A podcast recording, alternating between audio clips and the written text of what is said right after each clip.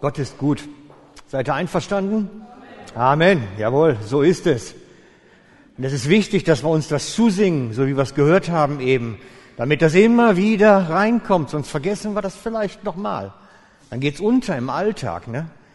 Das ist wirklich wichtig. Das ist eine Möglichkeit, sich selbst ein Stück zu konditionieren, dass wir uns die Wahrheiten Gottes zu sprechen, zu singen, sie permanent im Gedächtnis zu haben. Machen wir einen kurzen Exkurs außerhalb der Predigt. Wisst ihr eigentlich, dass König David das Radio erfunden hat? Ehrlich? Er hatte nicht ganz die technische Möglichkeit, aber er hatte was verstanden. Er hat nämlich Folgendes gemacht. Er hat sich gesagt, ich möchte, dass eigentlich immer Lobpreis ist im Haus Gottes. Und hat dann ein Zelt auf den höchsten Punkt in Jerusalem aufgestellt und hat dort im Dreischichtbetrieb Lobpreis machen lassen. Ich kann mir das richtig lustig vorstellen, wenn die mit ihrem Ich-Lemtes dann zur Schicht gehen abends, ne, kann man sich gut vorstellen. Jedenfalls, dieser höchste Punkt in Jerusalem war ein Stück erhöht, wo der später der Tempel auch stand, über dem Rest. Und ich kann mir das so richtig praktisch vorstellen, wenn abends in, dem, in dieser Hütte, in diesem Zelt, in diesem großen Zelt, mit Pauken und Trompeten und Zimbeln Lobpreis gemacht wurde und es in der Stadt drunter still war. Dann wurden die permanent beschallt mit Lobpreis. 24 Stunden. Vielleicht haben sie es unter Tage nicht ganz so gehört, weil dann die Esel geschrie haben oder die Marktschreier unterwegs waren. Aber in der Nacht wird da immer für sie zu Hause Lieslig Lobpreismusik gelaufen haben.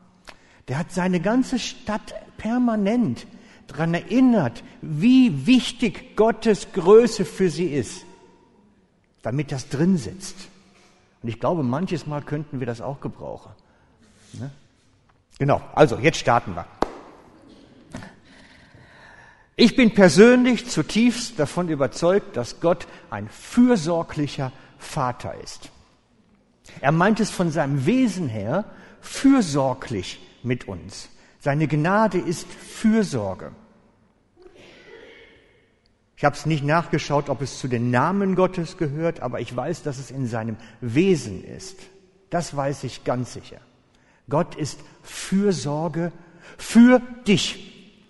Wow, cool, ne? Da ist einer, der schaut nach dir. Wisst ihr, wenn man klein ist, ein kleiner Stöpske ist, dann, dann ist es noch toll, wenn man so weiß, der große Papa, der schaut den Show. Wenn dann was kaputt geht oder wenn man Unsinn gemacht hat, der schaut den Show. Der kann auch manchmal noch was gerade biegen. Und bei mir hat er sogar noch als Teenie einiges gerade biegen müssen, wenn ich Unsinn gemacht habe. Öfter, wenn die Polizei vor der Tür stand, weil wieder irgendwas war, musste er erst dann nachher gerade bügeln. Also wir waren schon schlimme Schelme. Und ich denke, Gott ist ebenfalls fürsorglich für uns.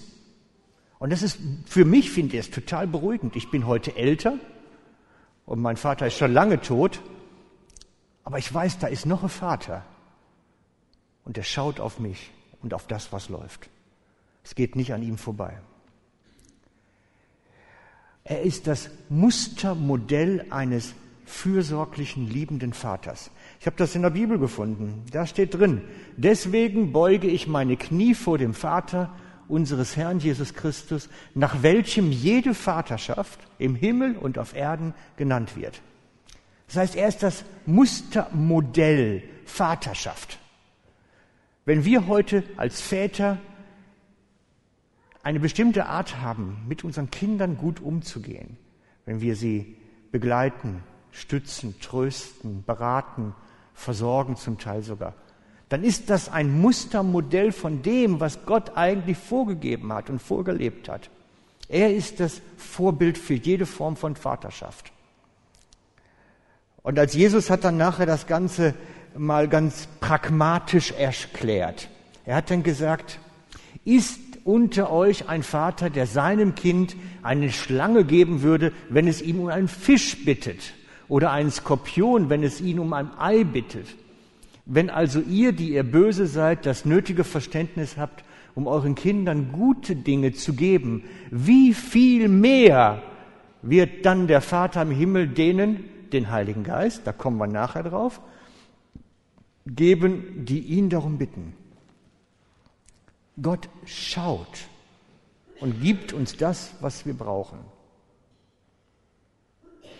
Jetzt kannst du natürlich sagen, Mensch, ich kenne da so ein paar Geschichten in meinem Leben, da habe ich Zweifel. Da habe ich Zweifel, dass Gott mir wirklich das gibt, was ich brauche.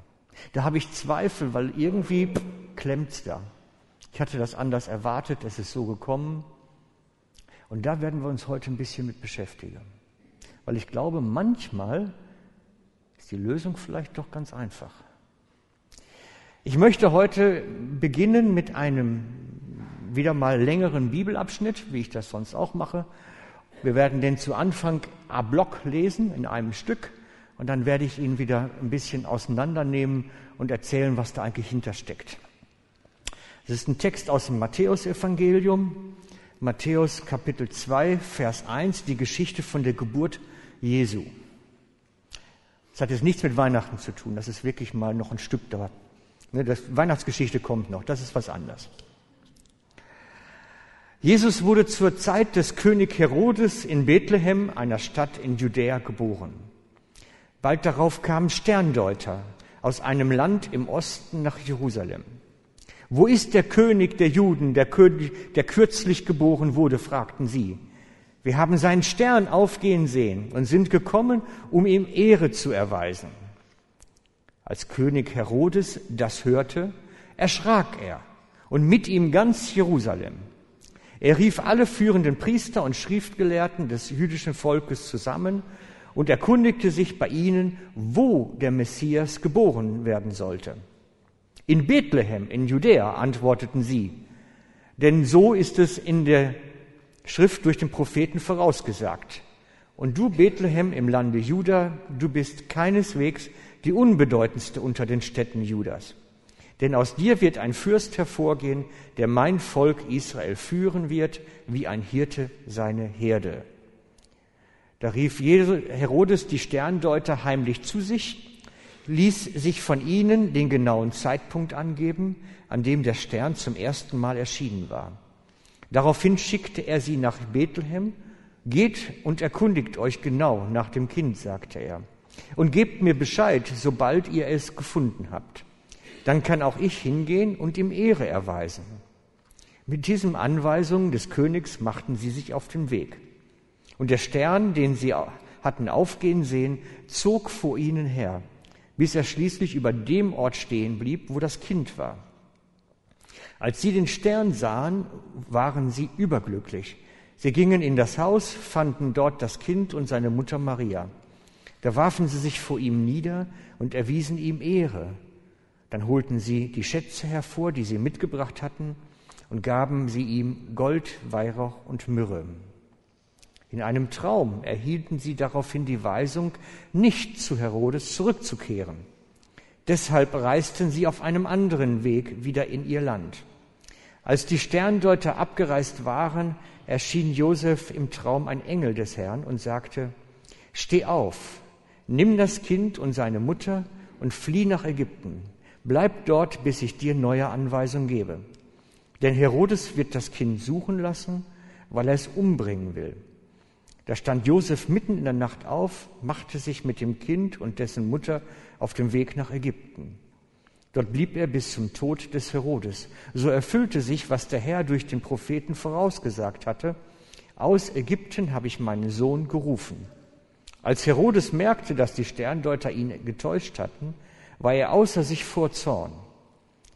Er schickte seine Leute nach Bethlehem, ließ in den Familien der Stadt und der ganzen Umgebung alle Söhne im Alter von zwei Jahren und darunter töten. Das entsprach dem Zeitraum, den er von den Sterndeutern in Erfahrung gebracht hatte. Soweit die Geschichte für heute erst einmal. Und wie ich das sonst auch schon gemacht habe, möchte ich mit euch mal ein bisschen genauer hinschauen und mal dahin schauen, was das jetzt mit dieser fürsorglichen Liebe Gottes zu tun hat. Denn da steckt eine ganze Menge drin, glaubt's mir. Also, wir beginnen mit dem ersten Vers. Da ist er. Jesus wurde zur Zeit des König Herodes in Bethlehem, einer Stadt in Judäa, geboren. Bethlehem, das ist eine kleine Stadt, in unserem Sinne eher fast ein Dorf, etwa acht Kilometer südlich von Jerusalem und bedeutet übersetzt vom Namen her Brothausen. Brothausen. Das wäre Bethlehem. Das kommt daher, weil es, es lag damals in einer der fruchtbarsten Regionen des Landes. Es war so wie die Kornkammer des Landes. Und darum nannte man die Stadt Brothausen. Wenn man die Fotos heute sieht, mag man das nicht glauben. Das ist eine recht verödete Gegend heute. Aber es ist natürlich wenig Wasser, viel Misswirtschaft und, und, und.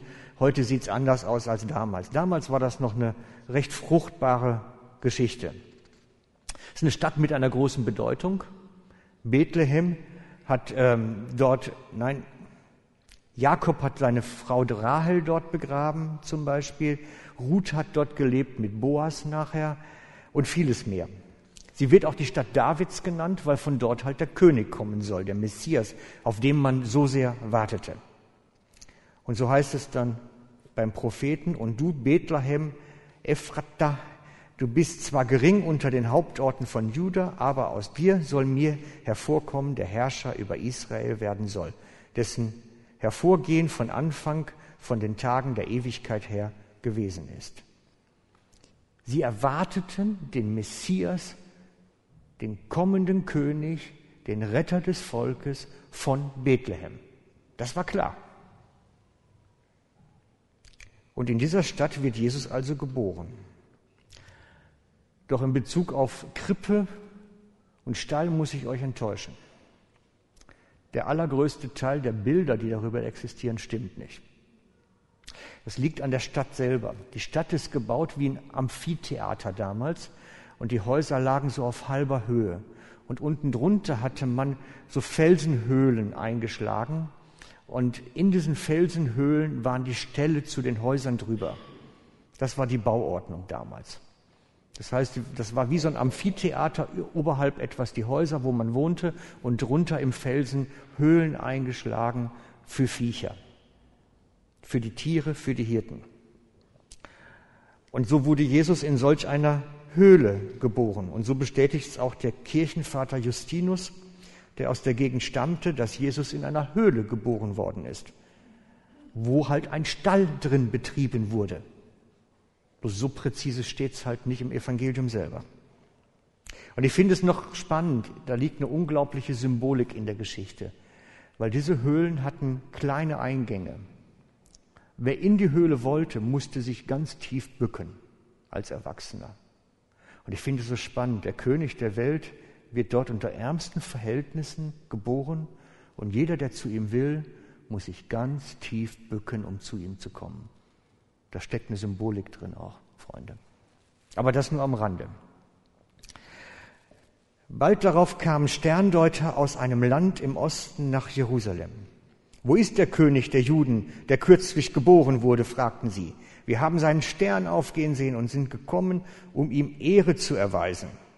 Ja, nun kommen wir zu den Sterndeutern. Uh, da gibt's ja Witze und äh, Cartoons und was es nicht alles gibt. Wichtig ist zu wissen, die gab es im ganzen Nahen Osten, bis hoch an Norden.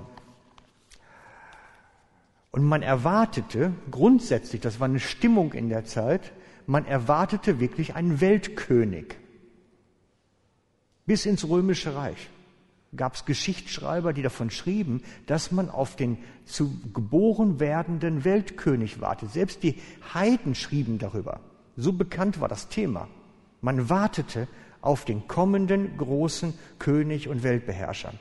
Der römische Dichter Vergil, wer ihn kennt, mag sein, ich habe es nachlesen müssen, schrieb einen ganzen größeren Text als Heide, ohne jüdische große Kenntnis, über den kommenden großen König, der im Nahen Osten geboren werden soll. Also es war eine Zeit der Messias-Erwartung. Und in solcher Zeit kommen diese drei Männer. Es sind Magi, so heißen sie eigentlich. Magi aus dem Stamme der Meder, kommen also aus dem Persischen Reich. Und diese Magi, davon leiten wir das Wort Magier ab, waren zu der Zeit angesehene hohe Persönlichkeiten, hochgebildete Personen. Sie waren unterrichtet in, ich habe es nachgeschaut, philosophisch, medizinisch, naturwissenschaftlich und natürlich dann auch den Verlauf der Sterne, ne, geografisch und was noch alles ist. Hochgebildete Leute, die auch Wahrsagen konnten, Träume deuten konnten und viel mehr. Und sie waren damals bekannt für ihre exzellente Ausbildung und gehörten zu den Beratern aller Könige. Magi gehörte dazu. Das waren die Berater der Könige. Sie waren auch was Kultisches. In Persien durfte zum Beispiel nur in Gegenwart eines Magi geopfert werden. Also sie hatten auch so diese religiöse Leitung inne. Und zu dieser Gelehrsamkeit gehörte in den Tagen Sterndeutung. Und diese Männer hatten einen besonderen Stern gesehen und waren nun dem zu geboren oder der noch zu gebärende Superkönig auf der Spur. Wo soll das laufen? Wo soll das sein? Und landen dann, ich meine, wo soll ein Königskind geboren werden? Im Königspalast. Und natürlich ist Herodes völlig entsetzt, dass er hört, der König ist geboren worden, aber nicht bei ihm im Palast. Völlig logisch, dass der entsetzt ist. Ne? Und so heißt es ja auch weiter, als König Herodes das hörte, erschrak er und mit ihm ganz Jerusalem. Er musste hören nun, der ersehnte König ist geboren worden und er kommt nicht aus deiner Familie. Wow, da haben sie ein Erbfolgeproblem. Ne? Damit war die Thronfolge seiner Kinder bedroht. Darum erschrak er und Jerusalem erschrak auch, weil sie wussten, das könnte jetzt schlecht kommen, denn Herodes ist nicht ein netter Kerl. Und wenn der hört, da wird ein König geboren und der ist nicht aus seiner Familie, das kommt nicht gut. Deswegen erschraken die alle. Und so rief, ah, das habe ich jetzt übersprungen, also. Er rief alle führenden Priester und Schriftgelehrten des jüdischen Volkes zusammen und erkundigte sich bei ihnen, wo der Messias geboren werden sollte. In Bethlehem bei der Judäa, antworteten sie, denn so ist es durch die Schrift der Propheten vorausgesagt. Und du, Bethlehem, im, Land Judäa, du bist keineswegs die unbedeutendste unter den Städten Judas, denn aus dir wird der Fürst hervorgehen, der mein Volk Israel führen wird, wie ein Hirte seine Herde. Für mich ist es eine der unglaublichsten Geschichten eigentlich, unerklärlichsten. Die Juden warten wie nichts auf den Messias. Und dann hören sie, der ist geboren worden von anderen Leuten. Was machen sie? Was ist die Reaktion darauf? Sie gehen nach Hause. Ich komme da nicht mit. Da warte ich da drauf. Komm doch, Messias, komm doch, erlöse uns. Und dann, dann höre ich, da ist was gelaufen und gehe nach Hause. Ist für mich unverständlich eigentlich. Man kann eigentlich sehen daran, wie weit sie weg sind im Herzen von Gott. Die Schriftgelehrten zu der Zeit wie weit sie weg waren von Gott eigentlich. Dass da das Offensichtliche nicht mal erkannt wird. Und Herodes, da rief Herodes die Sterndeuter heimlich zu sich und ließ sich den genauen Zeitpunkt angeben, an dem der Stern zum ersten Mal erschienen war. Daraufhin schickte er nach Bethlehem, geht und erkundigt euch genau nach dem Kind, sagte er, und gebt mir Bescheid, sobald ihr es gefunden habt. Dann kann auch ich hingehen und ihm Ehre erweisen. Fangen wir an. Warum heimlich? Die führenden Juden sollten nicht wissen, dass er seine eigenen Ziele verfolgte, dass er andere Gedanken hatte. Es war schon von Anfang an geplant bei ihm. Das war das Kind, was nicht sein durfte. Das war von Anfang an geplant. Auf ein Menschenleben kam es ihm sowieso nicht an. Haben wir am Tod von Johannes dem Täufer gesehen. Herodes und sein Clan schreckt vor nichts zurück. Er ließ auch seine Frau Mariamne, seine Schwiegermutter Alexandra hinrichten. Kein Problem für ihn. Seine Söhne Alexander, Aristopol und Aristopol ließ er umbringen, weil er Angst hatte, dass sie ihm den Thron streitig machen konnten. Da kam auf dem Menschenleben nicht an bei dem. Ne? Und wenn man dann genau nachschaut, Dass die natürlich das auch öffentlich gemacht haben, ist verständlich, dass Jerusalem erschrocken war, so nach dem Motto, was kommt denn jetzt wieder? Was lässt er sich jetzt wieder einfallen? Jedenfalls geht's weiter. Mit diesen Anweisungen des Königs machten sie sich, also die Magi, auf den Weg und der Stern, den sie hatten aufgehen sehen, zog vor ihnen her, bis er schließlich über dem Ort stehen blieb, wo das Kind war. Als sie den Stern sahen, waren sie überglücklich. Und das ist jetzt schon eigentlich so dieser Hammer der Botschaft für mich ein bisschen. Der Hammer. Die führenden Juden, die den Messias sehnsüchtig erwarten, ignorieren die Botschaft, gehen einfach nach Hause, so als wäre überhaupt nichts. Und die Herodes will das Kind umbringen, hat gleich nichts anderes im Sinn. Und dann kommen heidnische Gelehrte, die alle möglichen Göttern opfern, und die gehen hin und beten an. Das ist schon was Symbolisches. Und da trifft das Wort wirklich zu und er kam zu den Seinen und die Seinen nahmen ihn nicht auf. Genau das ist der Punkt. Sie, die Magi, halt. Nein, wo bin ich? Sie, die, sie, die Magi, gingen zu dem Haus und fanden dort das Kind und seine Mutter Maria. Da warfen sie sich hin vor ihm nieder und erwiesen ihm Ehre. Die hochgestellten Gelehrten des persischen Volkes krabbeln förmlich in diese Höhle, in den Dreck des Stalles und werfen sich in den Dreck eines Stalles vor diesem ärmlichen Kind nieder. Wow, das ist mal ein Bild. Das ist mal ein Bild. Und dann holen sie die Schätze hervor, die sie mitgebracht hatten, und gaben ihm Gold, Weihrauch und Myrrhe. Wegen dieser drei Gaben hat man immer gesagt, es sind drei Personen gewesen. Aber das ist natürlich nur extrem spekulativ, dass drei Personen jeweils eine Gabe haben. Also ich gehe davon aus, dass das Ganze insgesamt ein Tross gewesen ist, weil solche vornehmen Leute reisen nie ohne Bedienstete, ohne Verpflegung, ohne irgendein schönes Mädel, das abends noch mal was am Lagerfeuer singen kann und, und, und. Wenn die eine lange Reise machen, haben die Personal und auch Schutz. Das heißt, die werden schon mit einer Gruppe unterwegs gewesen sein. Und ob es denn drei waren oder vier oder fünf, das sei mal dahingestellt. Das ist nicht zu erklären.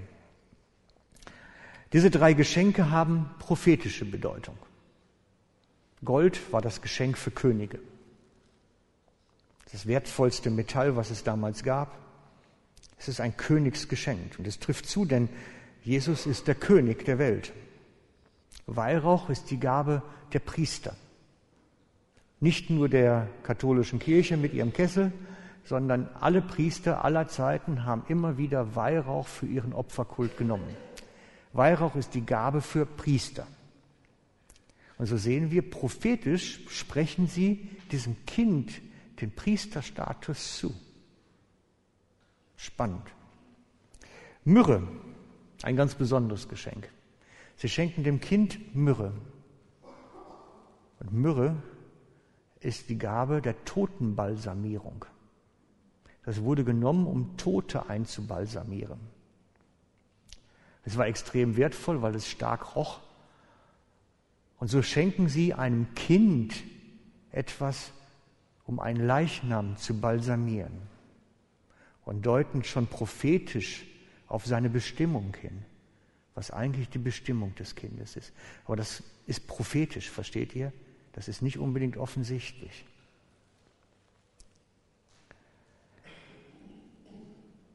Beim meisten,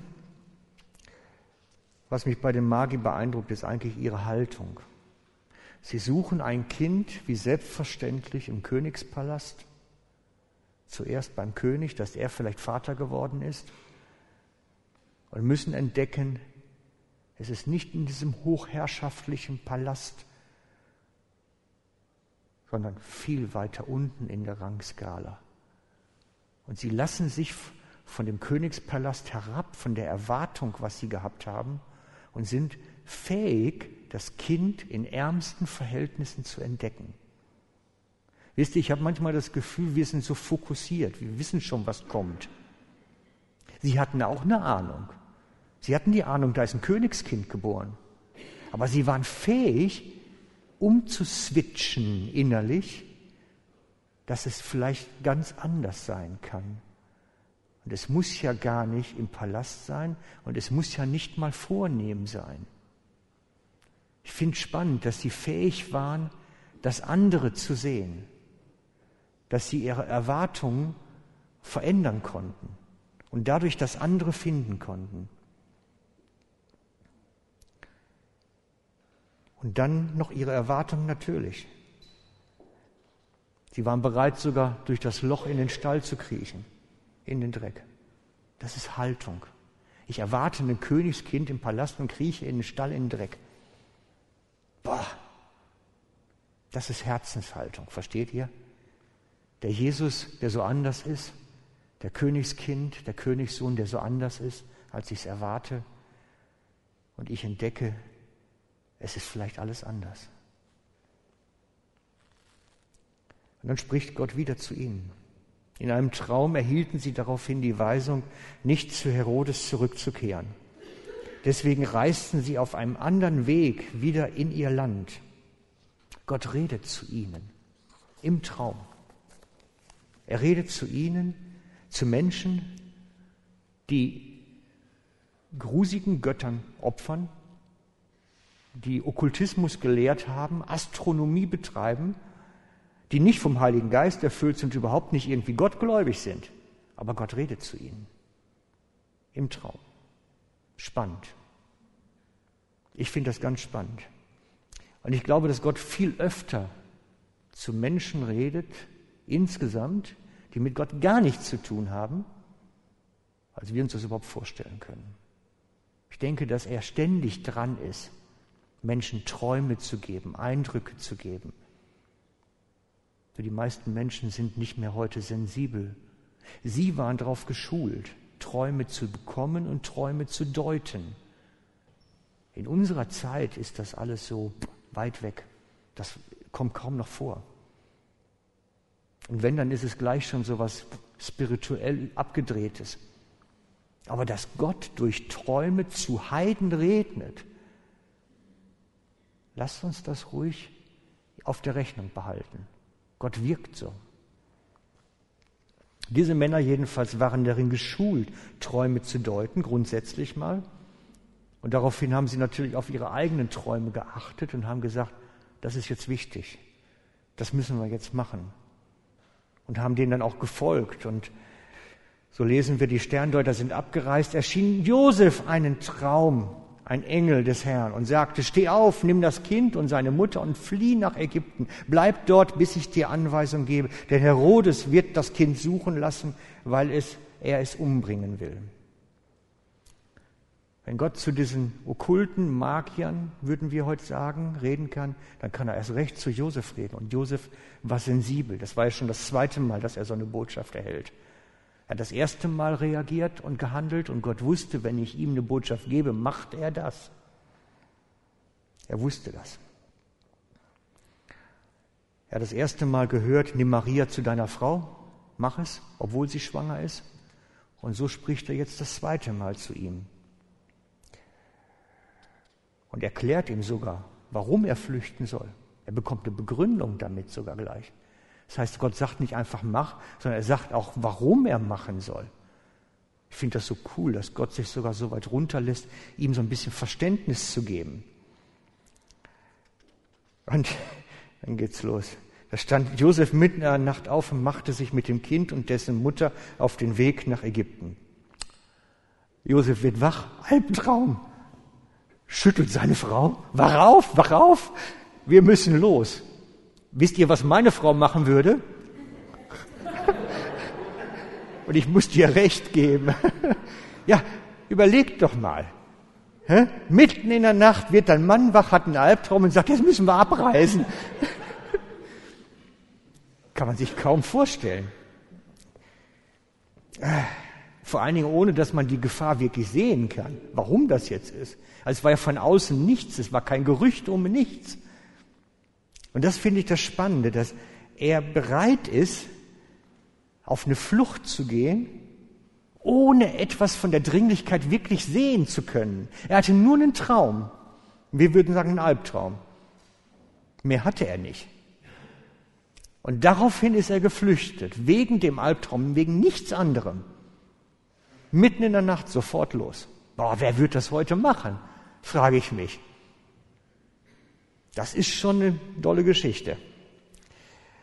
Dass er dann nach Ägypten flüchten soll, ist nicht so unbedingt was Spezielles.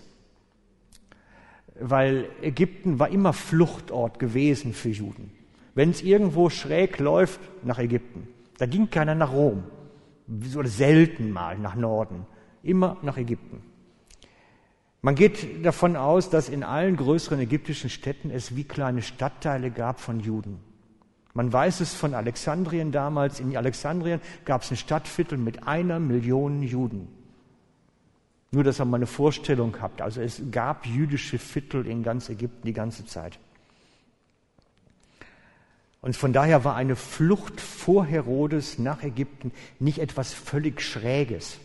Es wäre schräg gewesen, wenn gesagt worden wäre, flüchtet nach Babylon oder irgendwie sowas. Das wäre schräg. Oder nach Rom. Das wäre besonders. Aber nach Ägypten ist eher, okay, wenn Flucht, dann im ersten Moment erster Reflex dahin. Und so blieb er bis zum Tode Herodes. Dort blieb er bis zum Tode des Herodes. So erfüllte sich, was der Herr durch die Propheten vorausgesagt hatte. Aus Ägypten habe ich meinen Sohn gerufen. So wie sich die Sache für mich darstellt, ist Jesus als Säugling nach Ägypten gekommen und als Knabe wieder zurück, sodass er als Zwölfjähriger wieder im Tempel sein konnte. Irgendwo zwischen diesem Babyalter und diesem zwölfjährigen Alter, irgendwo dazwischen ist dieser Zeitraum Ägypten einzuordnen. Als Herodes merkte, dass die Sterndeuter ihn getäuscht hatten, war er außer sich vor Zorn. Er schickte, oh, sorry, er schickte seine Leute nach Bethlehem und ließ in den Familien der Stadt und der ganzen Umgebung alle Söhne im Alter von zwei Jahren und drunter töten. Das entsprach dem Zeitpunkt, den er von den Sterndeuter in Erfahrung gebracht hatte. Wie gesagt, Herodes scheut vor keinem Mord zurück. Grundsätzlich nicht. Kaltblütig berechnet. Einmal ließ er 300 Hofbeamte umbringen, weil er Angst hatte, die könnten ihm den Wein vergiften und sowas dann. Der, der war völlig panisch, dass irgendjemand ihm was antun konnte und alle wurden ausradiert, die irgendwo da in der Nähe waren dann. Und der zuckt auch nicht, wenn er da Kinder umbringen muss. Und aufgrund der Größe von Bethlehem damals ähm, müssten das etwa 20 bis 30 Kleinkinder gewesen sein. Nur, dass ihr eine Größenordnung habt, etwa, was, was da im Raum stand. Genau, soweit der biblische Text zum Thema heute. Ihr könnt es gerne selber weiterlesen, ist hochspannend, was da so draus entsteht. Dann nochmal zum Anfang zurück. Predigt heißt heilsame Fürsorge. Und ich habe diesen Bericht von Josef und seiner Familie ausgewählt, weil man so ein bisschen daran sehen kann, wie heilsame Fürsorge funktioniert. Gott hat nicht das Unheil abgewendet, sondern hat sie da rausgenommen aus dem Unheil. Er hat gesprochen zu ihnen und Anweisungen gegeben, wie sie sich verhalten sollen und was sie tun sollen, damit das Unheil nicht kommt auf sie. Gottes Fürsorge ist nicht, dass er immer alles dir aus dem Weg räumt, so wie so ein Schneepflug auf der Autobahn im Winter. Nicht das. Und Gott sagt, fahr da lang, den anderen Weg. Und das ist ein bisschen das, was wir erkennen können. Gottes Fürsorge kommt oft durch Leitung in das Leben, indem er redet, indem er zeigt, wie er an seiner Hand zu laufen haben.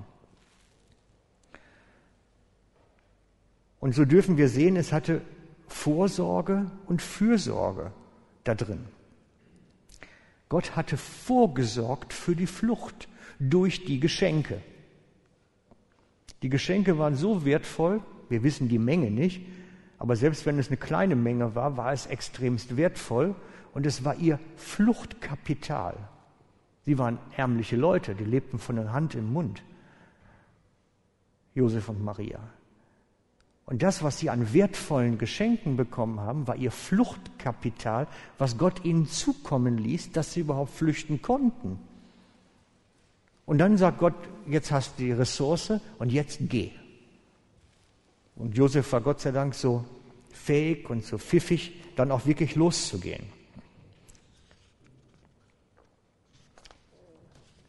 Josef erhält eine Anweisung im Traum, reagiert sofort und dadurch kommt das Ganze so zum Laufen, wie es Gott eigentlich haben will. Dass die Prophetien erfüllt werden, dass die Sachen erfüllt werden. Jetzt könnt ihr natürlich sagen, Mensch, das ist eine biblische Geschichte von vor 2000 Jahren. Wie ist denn das in unseren Tagen? Wie, wie kann das heute aussehen? Und mir ist dann eingefallen, möglicherweise habe ich die Geschichte schon mal hier erzählt. Aber ich, ich weiß es nicht mehr. Und vielleicht waren auch nicht alle da. Also erzähle ich eine Geschichte, die ich vielleicht jetzt einfach wiederhole. Aber ich halte sie für so wichtig, weil es uns näher kommt. Es ist näher an uns dran, viel näher. Unangenehm, ja. Es geht um eine authentische Geschichte aus Armenien, aus einem Dorf. Da ist Armenien, jetzt muss ich mal gerade lurge. Armenien ist der hintere Teil, der obere rechts. Da sehen wir unten dran ist der Ararat und es war ein Stückchen südlich vom Ararat, also Grenzgebiet zwischen Armenien und Türkei. Da spielt das Ganze, was ich euch jetzt erzähle. Am Ende der Welt könnte man sagen. Ne, das ist wirklich, wenn man jetzt wirklich noch in Scheiben denken würde, würde man sagen, dahinter kommt die Kante. Da fällt man von der Erdscheibe runter. Genau, also da war ein Staat zu der Zeit, zweieinhalb, zweieinhalb Millionen Einwohner, der erste rein christliche Staat überhaupt, der jemals gegründet wurde. Dort gab es einen Knaben um, ich glaube 19, 1800, jetzt muss ich nochmal gerade gucken, 18, muss irgendwo 1850, 40 oder sowas gewesen sein. Gab es einen Knaben in dem Ort namens, der Ort heißt Kala Kala, den könnt ihr eingeben auf Google Maps, den gibt es wirklich, Kala Kala, in Armenien. Und dort gab es einen Jungen in dem Ort, der heißt Efim. Ich habe sogar den Nachnamen, wie er hieß. Efim Gerasnowitsch Klubiken. So ähnlich. Ich krieg's nicht ausgesprochen. Die Geschichte ist authentisch, die steht bei ähm, Wikipedia, da gibt's Bücher drüber. Die Geschichte ist. Ich habe sogar schon mal eine Tochter von, oder nicht eine Tochter, eine, eine von seinen abstammenden, das müsste eine Urnichte oder sowas dann sein, kennengelernt. Die sagte, nachdem ich die Geschichte erzählte, sagte sie, ich stamme von dem ab, ich weiß das. Ganz spannend. Also die Geschichte ist authentisch, die ich erzähle. Jedenfalls, bei diesem jungen Efim zeigte sich in Kindertagen schon eine besondere Leidenschaft fürs Gebet. Das gibt's Kinder mit einer Gabe des Gebets. Und zugleich hatte er eine prophetische Gabe, entwickelte sich dann auch. Und als Elfjähriger dann hatte er bereits mehrfach die Stimme des Herrn gehört, hatte bereits mehrfach äh, so, so Gebetsnächte gehalten und äh, Impulse von Gott bekommen und Prophetien bekommen, als Kind, als Elfjähriger schon. Und die Christen am Ort waren da ein bisschen spöttisch ab und zu und sagten an Ephim, der Prophet ist wieder unterwegs und man machte sich so ein bisschen drüber lustig. Genau. Und irgendwann hatte er dann wieder so eine seiner Gebetswachen gehalten und er hielt dann dieses Mal sieben Tage und Nächte durch. Keine Ahnung, wie man das kann, das schaffe ich nicht. Aber da braucht man wirklich eine Salbung von Gott für. Und hatte dabei wie eine seiner Visionen. Und es ist überliefert, dass der Großvater damals gelästert hat, wer so lange so wenig schläft und so wenig isst und trinkt, der muss Visionen haben. Aber er hatte halt eine Vision als Kind und hat sich dann noch mal eine ganze Woche an den Küchentisch gesetzt mit Papier und Stift und da er Analphabet war, völlig ohne Schule, hat er einfach das aufgezeichnet auf Papier und mit Papier und Stift, was er dann in, in dieser Vision gesehen hat. Er hat einfach die Vision gemalt. Und er hat fast eine Woche daran gearbeitet. Und am Ende kam dabei heraus, dass er ganz viel geschrieben hatte und eine, eine Landkarte gemalt hat. Da die meisten im Dort Analphabeten waren oder schlecht gelehrt waren, ist man dann mit den ganzen Sachen, die dieses Kind, das analphabetische Kind, da zusammengezeichnet hat, zu einem Lehrer in der nächsten größeren Stadt. Er hat gesagt, du sag mal, was bedeutet das? Lies uns das doch mal vor.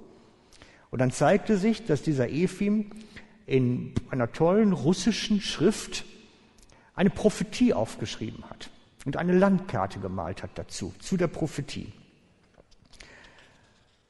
Und im Text hieß es, ich muss es jetzt nachlesen, dass zu einem späteren, ungenannten Zeitpunkt jeder Christ in Kala Kala in fürchterlicher Gefahr schweben würde. Eine Zeit mit großem unaussprechlichen Leid für, für das Gebiet vorhergesagt. Eine Zeit, in der Hunderttausende von Menschen und Frauen und Kindern brutal ermordet würden. Und in der Warnung stand, dass auch jedermann in ein Land jenseits des Ozeans flüchten sollte. Und obwohl der Junge nie ein geografisches Buch gesehen hat, hat er eine genaue Karte eines Landes gezeigt, in das die Christen fliehen sollten. Mit ein bisschen mehr drumherum. Und da die Karte sehr exakt war, konnten sie sehen, dass es nicht das nahegelegene Schwarze Meer war oder das Kaspische Meer oder sogar das weit entfernte Mittelmeer, sondern der Atlantische Ozean.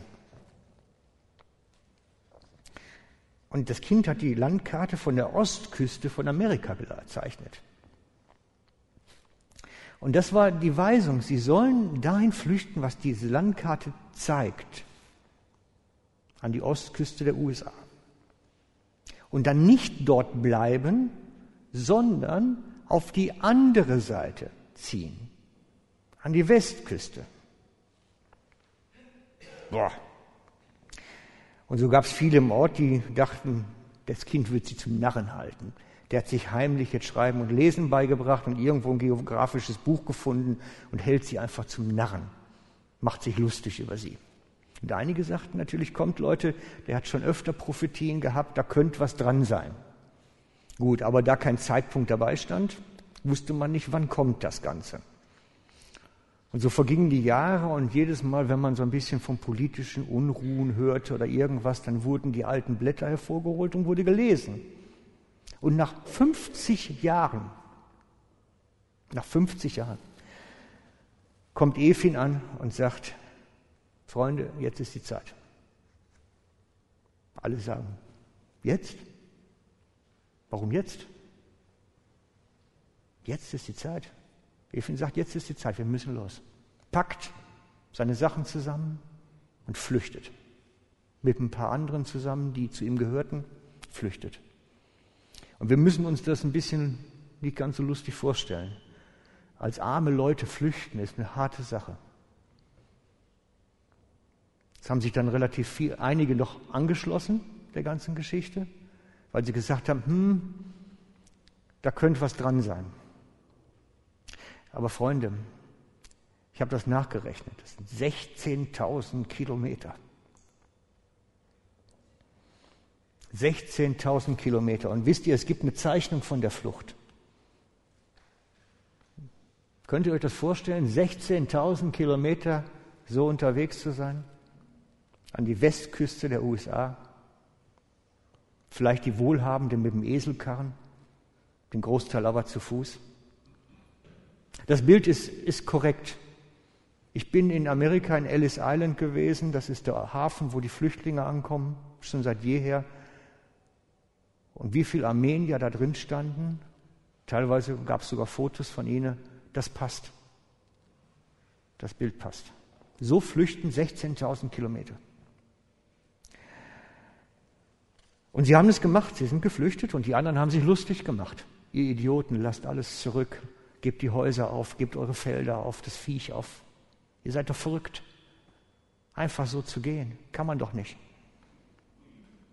Dann kamen die Unruhen. Dann kamen die Türken und begannen mit ihren Massakern.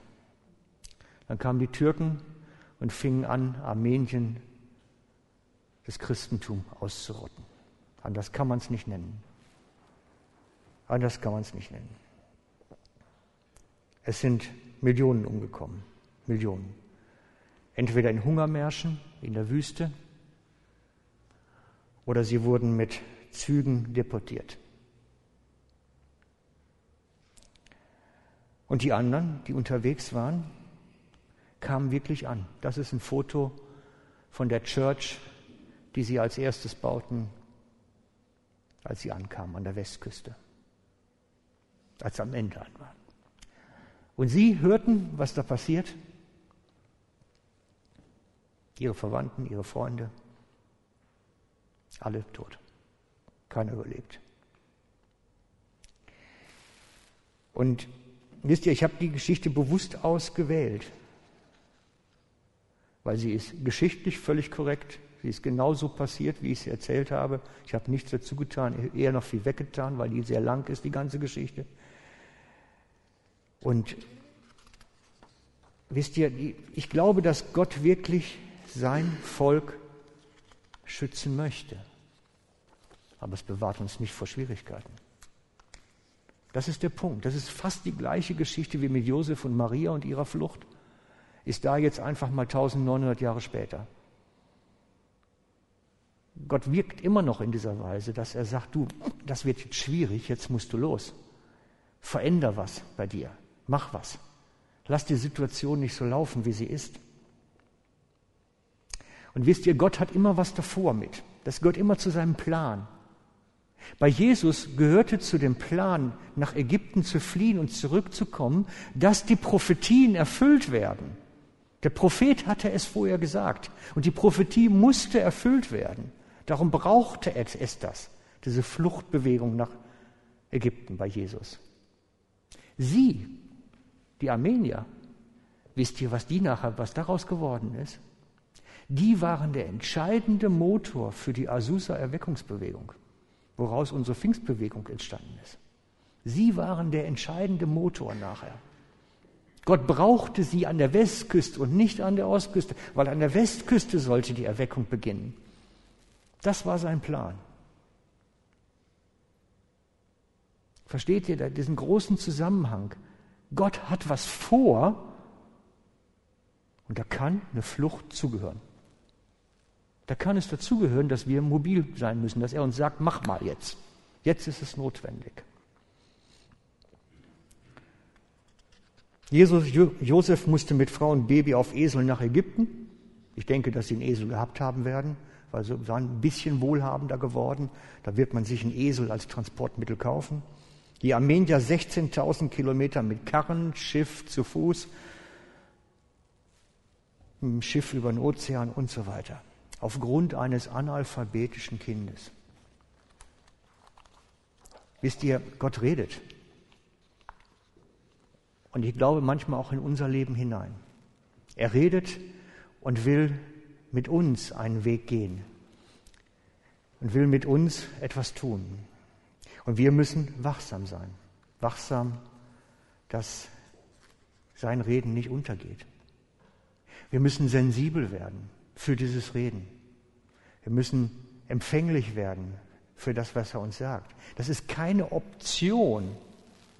Wisst ihr, Paulus schreibt das. Alle, die von Gottes Geist sich leiten lassen, sind seine Kinder. Da steht jetzt Söhne, aber es meint Kinder. Das ist der Kerngedanke. Gottes Kindschaft heißt, ich lasse mich führen. Ich höre hin, was er mir zu sagen hat. Und wir haben manchmal Mühe damit, ich weiß das. Ich habe jemanden eingeladen heute, mit uns doch mal eine ähm, Jesus besser hören Übung zu machen. So ähnlich. Janine, wo bist du? Du machst mit uns jetzt eine Übung zum besser hinhören. Jedenfalls haben wir so ähnlich drüber gesprochen. Ich hoffe, es passt jetzt auch, was wir so. Mal gucken.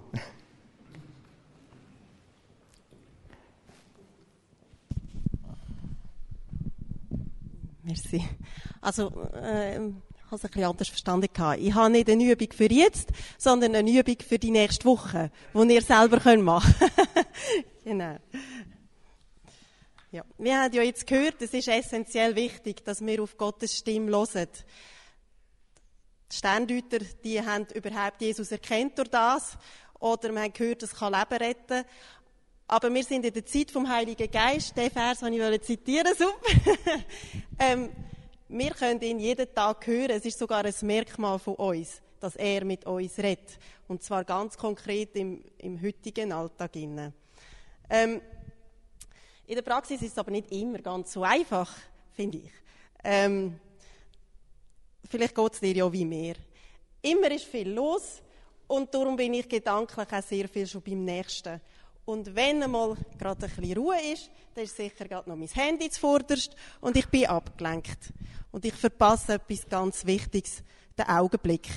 Meine Sinne sind wie ausgeschaltet und ich nehme nicht mehr richtig wahr.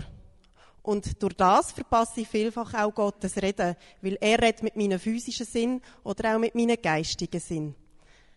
Ähm, du verstehst schon, was ich mit dem Bild sagen will, oder? Was ist da? Ich weiß ja schon, dass ich nicht so gut malen kann. Da, da hat einer schon fast äh, auslegende Eigenschaften, glaube Nein, es fehlen also nur ein paar Details, zwei Strich. Aber die Details sind eben wichtig.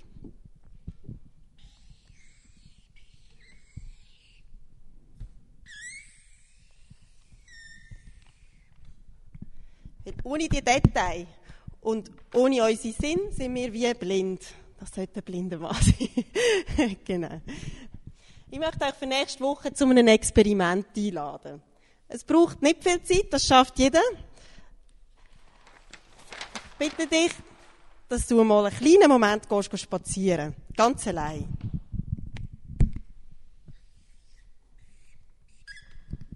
Und auf dem Spaziergang tust du mal einfach nur schauen. Nichts anderes.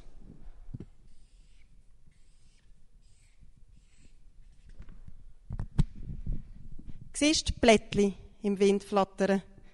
Siehst du das Loch in der Baumrinde? Du musst einfach nur schauen, schaust Farben, Formen und nachher tust du einen Moment nur hören.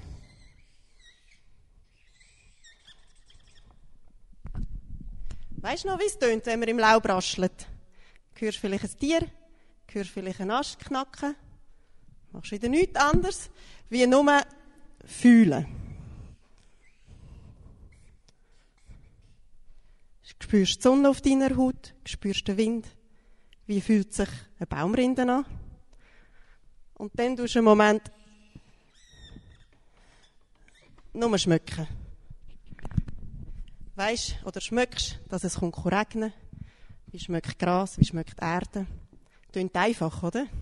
Ich finde es nicht, weil ich bin gedanklich sofort abgelenkt und ich sehe schon wieder nicht mehr alle Details. Aber wenn du so weit bist, kannst du gerade auf Stufe 2 gehen. Du gehst nicht mehr allein, du gehst zusammen mit Gott. Und du machst genau das Gleiche. Du tust schauen, hören, fühlen, schmecken. Aber du probierst im Geist auch zu hören, ob es mit ein Schwergewicht gibt. Ob Gott mit einem Fingerzeig drauf macht. Bei mir ist es, wenn ich zum Beispiel schaue, sehe ich wie einen Ausschnitt und mein Blick bleibt wieder drauf haften. Ich sage dem aber ein Foto. Und dann bleibe ich stehen und sage, okay, was willst du mir zu dem sagen? Ein Beispiel.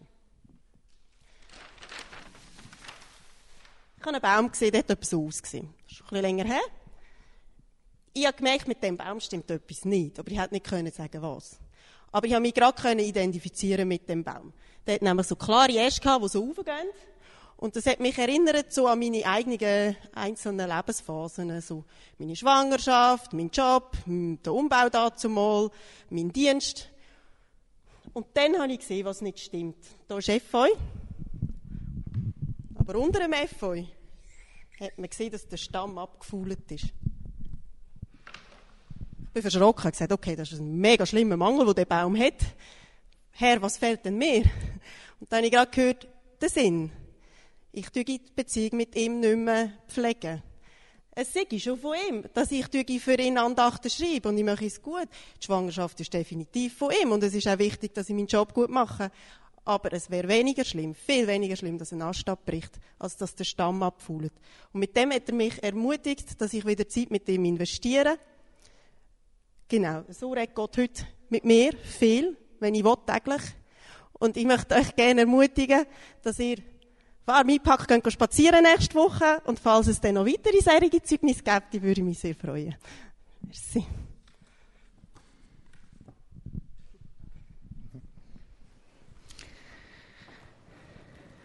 Ja, habt ihr jetzt einen kleinen Auftrag gekriegt, ne? Mit Sinnen spazieren zu gehen und in dem, was Gott euch zeigt, mal zu überlegen, was möchtest du mir sagen? Welche Botschaft hast du zu mir?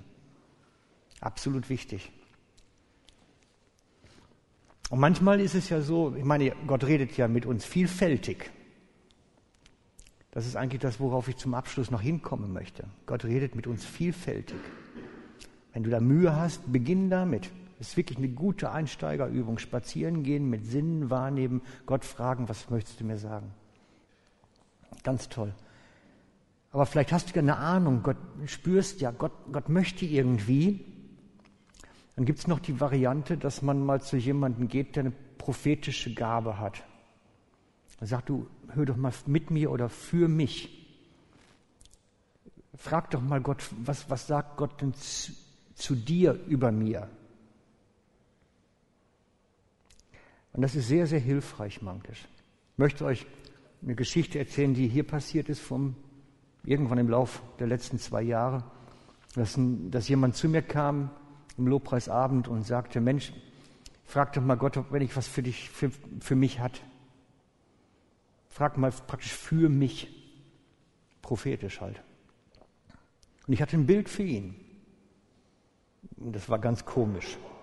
Ich habe damit absolut nichts anfangen können. Ich habe gesagt, das ist ein ganz komisches Ding. Ich habe ihm das erklärt, was ich gesehen habe. Und er sagte auch, völlig klar, ich weiß genau, was ich jetzt machen muss. Okay. Für ihn war es dann klar. Ich muss nicht wissen, was es bedeutet, nichts. Ich habe einfach was Komisches gesehen, das weitergegeben und gut. Das ist die Aufgabe des Propheten. Und wir haben Leute mit prophetischer Begabung in der Gemeinde. Mehrere. Und einige davon sind beim Ministry dabei, ich glaube heute sogar alle sind prophetisch begabt. Wenn ihr das Gefühl habt, Gott möchte mir da irgendwas sagen, geht doch ruhig zu jemandem auch hin, der eine gewisse prophetische Begabung hat und sagt, frag doch mal Gott für mich, was er dir zeigt jetzt. Auch das ist eine Variante, diesen Lebenswegen, die Gott führt, auf die Spur zu kommen. Aber es ist beides, versteht ihr? Wir müssen selber sensibilisiert werden und wir brauchen oftmals die Geschwister, um uns zu bestätigen, um uns Hilfestellung zu geben. Beides ist wichtig. Und ich mache euch Mut. Ich habe zwei Geschichten erzählt, wo es nachher ums Leben geht. Gott will fürsorglich für uns sein. Gott möchte mit uns unterwegs sein und möchte uns begleiten, dass es funktioniert, dass wir zurechtkommen.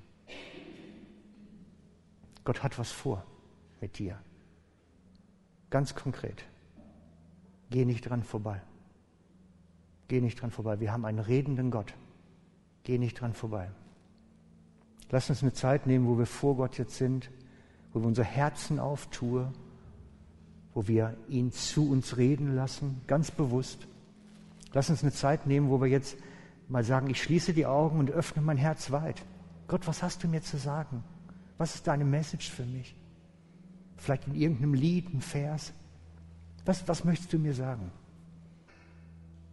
Wenn du sagst, ich habe da, da ist was, ich habe eine Ahnung, dann komm doch nachher zu dem Ministry-Team und sag, Mensch, bete mal für mich, vielleicht hast du ein Wort, ein Bild.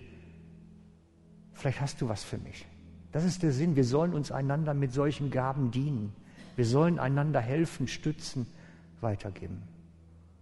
Komm, lass uns auf den Weg machen zusammen. Gott hat was Gutes vor für dich, was Fürsorgliches. Amen.